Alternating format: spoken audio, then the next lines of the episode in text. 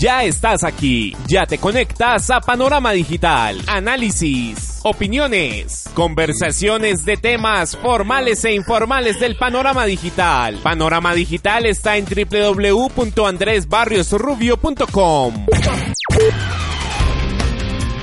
Hola amigos, hoy al igual que toda la semana les damos la bienvenida a esta nueva entrega de su podcast Panorama Digital en Spotify y iTunes. A un clic de distancia está Panorama Digital espacio en el que nos encontramos para analizar los temas de interés y debate en Colombia y en el mundo. Sin más preámbulos, entramos en materia. Andrés Barrios, una voz con imagen y credibilidad. Este 10 de octubre se dieron cita nuevamente los estudiantes colombianos para salir a las calles y alzar su voz por varios temas. Primero, conmemorar que hace un año fue la parálisis que condujo a firmar acuerdos con el gobierno para salvaguardar la calidad de la educación pública. Los mismos que ahora reclaman en su totalidad totalidad los estudiantes por los diversos incumplimientos del gobierno nacional. A ellos se suman también las quejas de corrupción en la Universidad Distrital y los abusos de autoridad por parte del SMAT. www.andresbarriosrubio.com Panorama Digital. Legítima protesta social que está garantizada por el artículo 37 de la Constitución Política de Colombia, pero que evidentemente trasciende los límites y se constituye en violencia social, instancia en la que se deja de de ver con buenos ojos las manifestaciones de estudiantes y se encuentran peros a lo que pasa a su interior, como lo dice la directora de NTN 24, Claudia Gorizati. Yo entiendo que haya un malestar profundo frente a la corrupción en las universidades públicas. Son dineros del Estado, de los impuestos que deberían estar em, destinados únicamente para mejorar la educación, para mejorar sus estándares, para generar eh, investigación y conocimiento, para pensar en una educación que se inserte en las realidades laborales del futuro bien cercano, que va a cambiar realmente la forma como em, se organizan esas formas de trabajo con eh, el desarrollo tecnológico. Son muchos los empleos que existen actualmente que se van a perder si no están preparados los jóvenes para asumir en ese desarrollo tecnológico sus empleos. Entonces puedo entender el malestar profundo.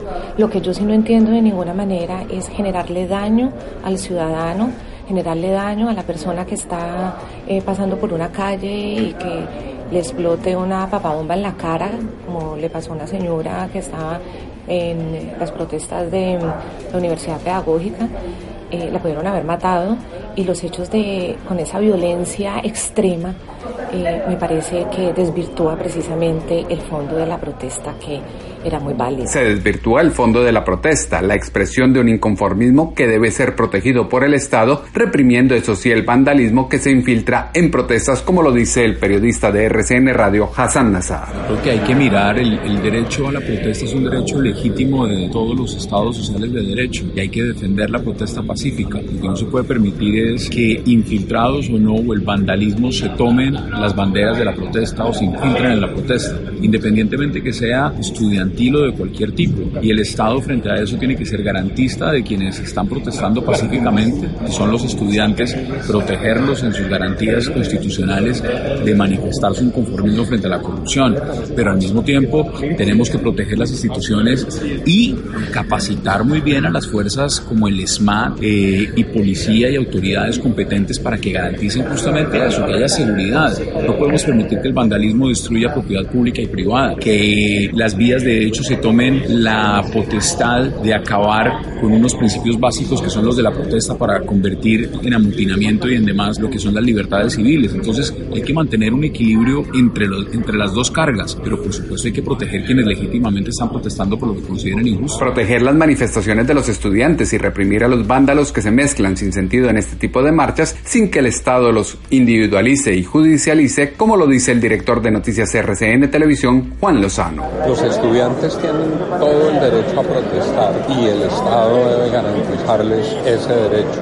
Lo que es fundamental es que no se confundan los estudiantes y los vándalos. Y el Estado tiene la responsabilidad de aislar a los vándalos, identificarlos, capturarlos y judicializarlos. Los propios estudiantes deben ser conscientes de que los vándalos son sus peores enemigos porque deslegitiman su protesta e invisibilizan las razones por las cuales están protestando. Invisibilización de razones que delegitima un proceso que saca a flote el inconformismo de un sector poblacional, como lo deja entrever el director del diario El Tiempo, Roberto Pombo. Pues me parece que las protestas son parte del ejercicio natural de un derecho.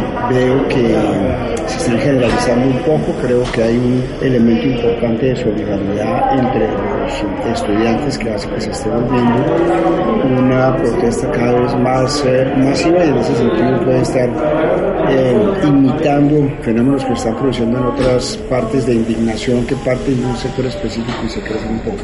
Crecimiento de acciones y situaciones que cobran la atención de la prensa que informa lo que ocurre y evidencia que algo está mal en las vías de hecho en las calles a través de esta protesta como lo señala el periodista de RCN Radio Hassan Nazar. Yo creo que la prensa tiene un rol importante a la hora de poder contar los hechos como son, porque no se puede generalizar. Claramente lo que vimos con el tema estudiantil, unas protestas en la Javeriana de unos estudiantes que pacíficamente salieron a protestar, a solidarizarse incluso con la educación pública, al mismo tiempo lo que vimos en el ICETEX, independientemente si habían o no infiltrados, lo que sí estamos viendo es que hay vandalismo. Vandalismo que enciende las alarmas de los propios extraños, satanizando para algunos las marchas y para otros no tanto como lo acota el director del diario El Tiempo, Roberto Pombo. No, creo que haya satanización, digamos, yo creo que se repite un poco más de lo mismo y es, hay unas protestas pacíficas y grandes eh, que derivan al final en unas manifestaciones de violencia. Entonces, pues se registran las manifestaciones estudiantiles como tal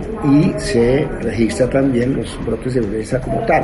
No, me parece que haya eh, satanización, lamentablemente hay hechos de violencia que evidentemente no hacen parte de lo que esperan los organizadores de las marchas. Violencia que nadie se espera y deja en evidencia que sí hay infiltraciones indeseables en la marcha, como concordamos con la directora de TN24, Claudia Gurizati. Yo no tengo duda. Es que yo no sé además si sean estudiantes, es que son personas que se quedan a vivir en las universidades adoctrinados y que su función es esa. Yo sí creo que mm, las universidades van a tener que tener unos códigos, unos protocolos mucho más firmes en ese sentido. Yo entiendo la autonomía universitaria, así como son de firmes para que no entre eh, un eh, miembro de la fuerza pública armado, debería ser exactamente lo mismo con quienes están ahí generando estos hechos de violencia. Es que no puede ser posible que en una universidad haya insumos para preparar explosivos. No debe ser, además, porque eso también atenta contra la autonomía universitaria. Yo me pongo los zapatos de un muchacho que haciendo un esfuerzo gigante se viene a la capital para poder asistir a su universidad pública